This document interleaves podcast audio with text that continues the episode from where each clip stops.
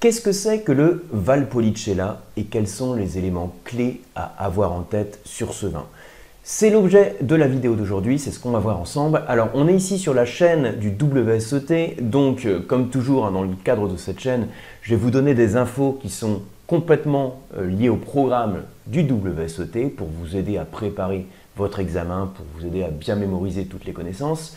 Mais comme d'hab, vous le savez, hein, c'est aussi une vidéo qui s'adresse à tout amateur de vin, à tout passionné de vin, parce qu'on va voir quelques éléments clés ici. Alors, juste pour situer le contexte par rapport au WSET. Ici, le Valpolicella, on en parle donc sur le chapitre 27 de votre livre, qui est consacré au vin de l'Italie du Nord. Vous savez que dans le WSET, donc l'Italie c'est vraiment un gros bloc, euh, il est structuré en trois parties, le Nord, le Centre et le Sud. Donc voilà, trois, trois grands chapitres. Et au sein du Nord, on a plusieurs régions clés. Alors je vais vous montrer la, carte, ça sera un peu plus explicite. Voilà. On voit ici la carte, je vais la zoomer. Donc nord, centre et sud. Dans le WSET, alors je vais faire comme ça pour que vous voyez bien. Voilà. J'ai un peu de mal. Hein. Ouais, bon, voilà. Vous voyez quand même le truc. Alors, on a le nord-est et on a le nord-ouest. En fait, on va subdiviser le nord de l'Italie en deux zones, le nord-est et le nord-ouest. On a le nord-est avec la région du Trentin au Adige, la Vénétie et la région de Frioul-Vénétie-Julienne. Hein, ce sont les trois régions qu'on aborde sur le nord-est. Et le nord-ouest, c'est la région du Piémont. Puis ensuite, on a Toscane, etc. On voit ici un Piémont et Toscane, c'est un peu les deux gros blocs, hein, les deux régions emblématiques comme on aurait de manière, hein, ce serait très réducteur, mais Bordeaux-Bourgogne en France, on a Piémont-Toscane en Italie, c'est un peu les deux régions clés. Ici, on ne va pas en parler, hein, parce que là, on parle de Valpolicella, et ça veut dire qu'on va se centrer sur le nord-est, et en particulier sur la zone de la Vénétie. Alors, vous voyez ici hein, la Vénétie, la ville de Venise, et puis là, on a une rivière qui fait comme ça, qui est le Adige. Et là, on retrouve la carte, donc là j'ai zoomé simplement la Vénétie, et puis on va rezoomer à nouveau, voilà, Venise, ici, Adige, qui fait comme ça, qui passe par le Trentin ou Adige. plutôt dans l'autre sens en fait, hein, pour, suivre le cours du fleuve.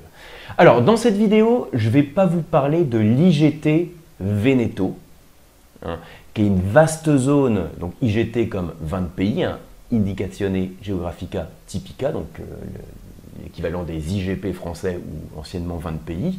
Donc ils donnent des vins sur le fruit, euh, généralement assez simples, hein, sans, grande prétention.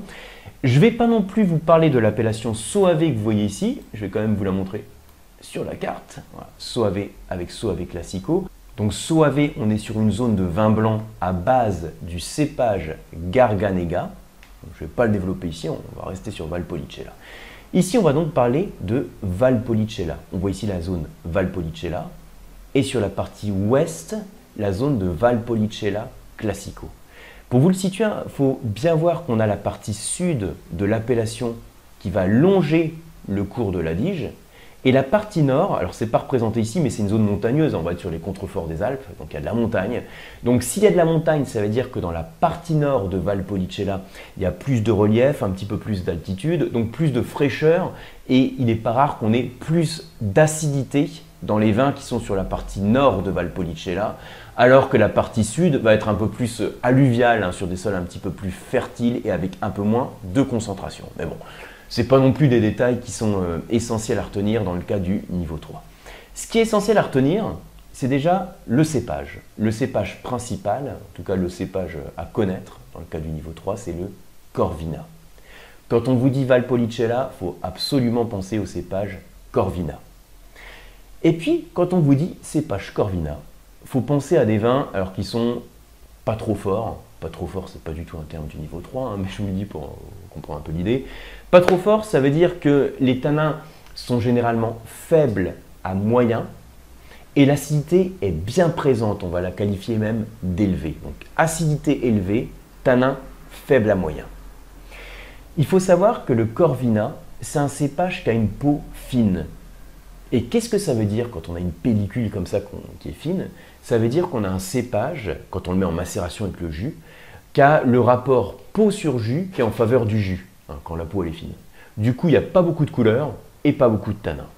Hein, un peu comme euh, le, cas d'école qu'on fait avec notre pinot noir, par exemple. Avec le corvina, on a une peau fine, pas le même type de vin, hein, mais bon, euh, dans cette approche, en tout cas, on a une peau qui est fine, donc peu de couleur et peu de tanin.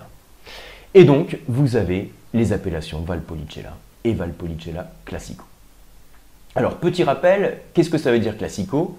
Alors là, c'est un truc à savoir absolument quand on parle de l'Italie. Vous avez sur certaines appellations la notion de Classico, comme on a ici Soave Classico, Valpolicella Classico. Ce sont des zones au sein de l'aire d'appellation qui sont des zones historiques. Hein. Ce sont les zones en fait qui sont couvertes euh, historiquement par l'aire d'appellation. Donc en général, c'est là qu'on va retrouver les vins les, euh, plus concentrés, hein, sur les zones de classico. Mais bon, on reste sur du Valpolicella. Donc quand on vous dit Valpolicella, pensez à un vin euh, plutôt à boire dans sa jeunesse, le vin, hein, pas, le dégustateur, avec des tanins qui sont peu présents, donc faibles à moyens, et puis qui va donner des notes de fruits rouges, comme des notes de, de cerises par exemple. Donc ça, c'est le premier truc à avoir en tête et que je voulais vous transmettre au sein de cette vidéo. On va recentrer la carte.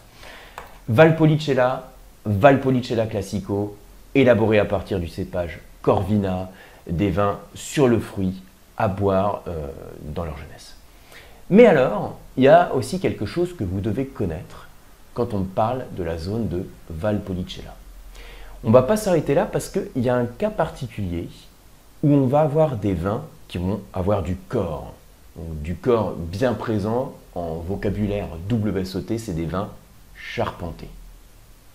Et comment on va faire pour, à partir de notre, euh, je veux dire, modeste Corvina, pouvoir obtenir des vins corsés? Eh bien, on va faire en sorte d'avoir le cépage Corvina qui soit concentré. Et pour ça, on va le sécher. On va faire sécher les baies de raisin pour les concentrer en sucre. C'est ce qu'on appelle le passeriage. Donc quand on vous dit Vénétie, quand on vous dit Valpolicella en tout cas, pensez aussi au passeriage. En italien, on appelle ça le passito. Donc le vino passito, c'est le vin qui est issu d'un passeriage. Donc dans le cas du Valpolicella, c'est un passeriage hors souche, passeriage hors souche, pas, facile à prononcer vite. Ça veut dire qu'on laisse, euh, enfin on laisse, on cueille les raisins plutôt, on les fait sécher hein, à l'intérieur, par opposition au pastriage sur souche ou qui est fait sur pied. Donc quand on vous dit Vénétie, pensez aussi à pastriage.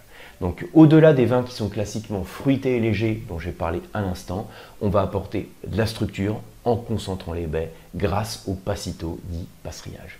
Et vous avez trois appellations à connaître. Vous avez la DOCG Amarone della Valpolicella, la DOCG Recchiotto della Valpolicella et une DOC Valpolicella Ripasso. Alors, qu'est-ce que c'est la différence entre ces trois-là? Je vais vous la donner tout de suite de manière, euh, de manière simple, euh, manière simple, tout en vous donnant tous les détails qu'il faut savoir quand même pour, le niveau 3.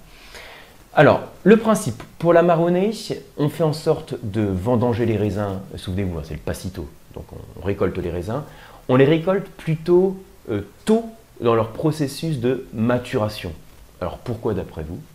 Si je les récolte assez tôt, c'est pour faire en sorte de préserver leur acidité. Comme ça, suite à la fermentation, ce jus acide que j'ai dans le raisin, donc suite à la fermentation, je vais avoir un bon niveau d'acidité dans le vin, et ça contribue à l'équilibre du vin.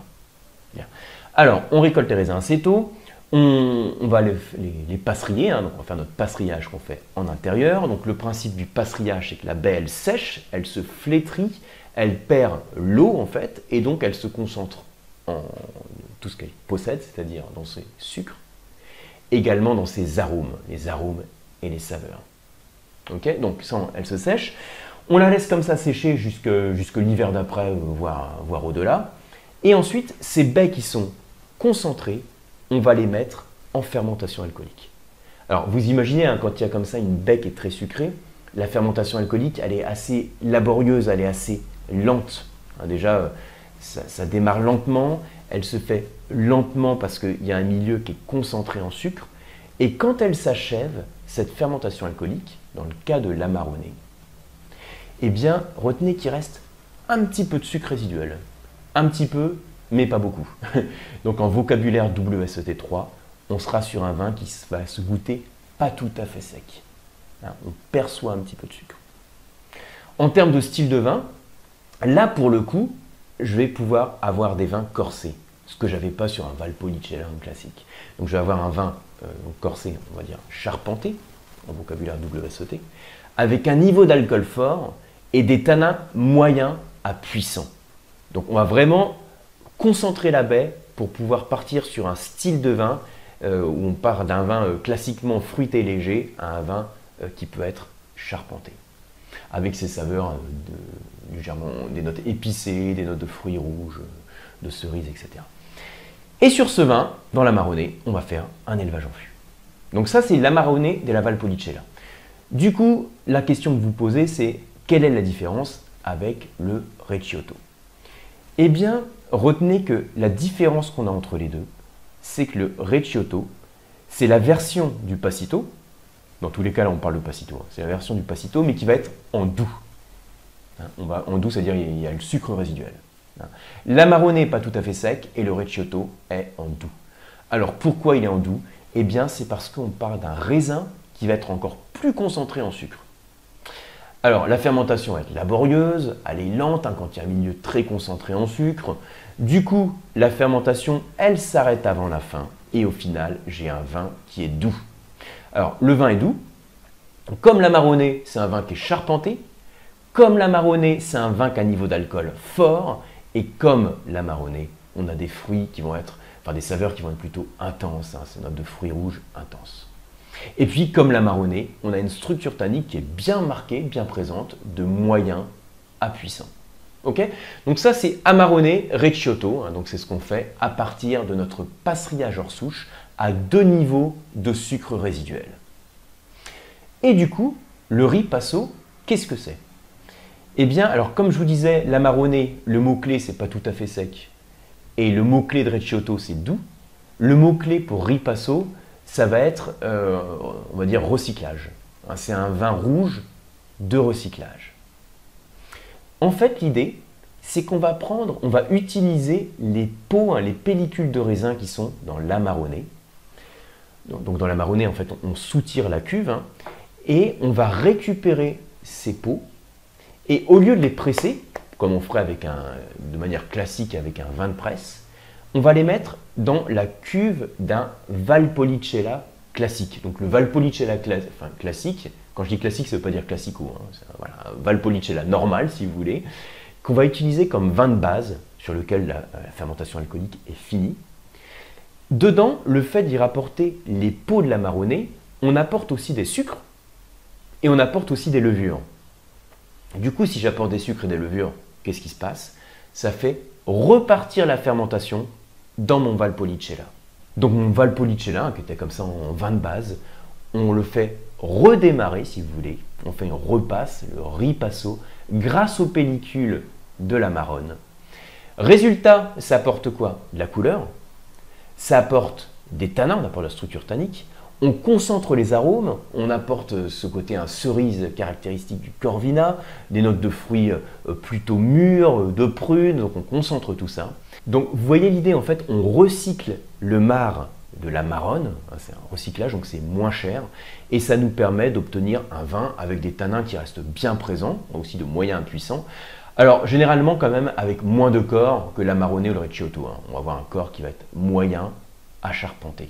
Alors que dans la marronnée et le recioto, on parlait systématiquement d'un corps charpenté. Voilà les repères. Alors maintenant, imaginez, vous êtes dans votre examen et vous avez une question ouverte. Hein. c'est la partie la plus dure dans l'examen du niveau 3, c'est les questions ouvertes. Hein, entre les QCM, les questions ouvertes et la dégustation, c'est les questions ouvertes.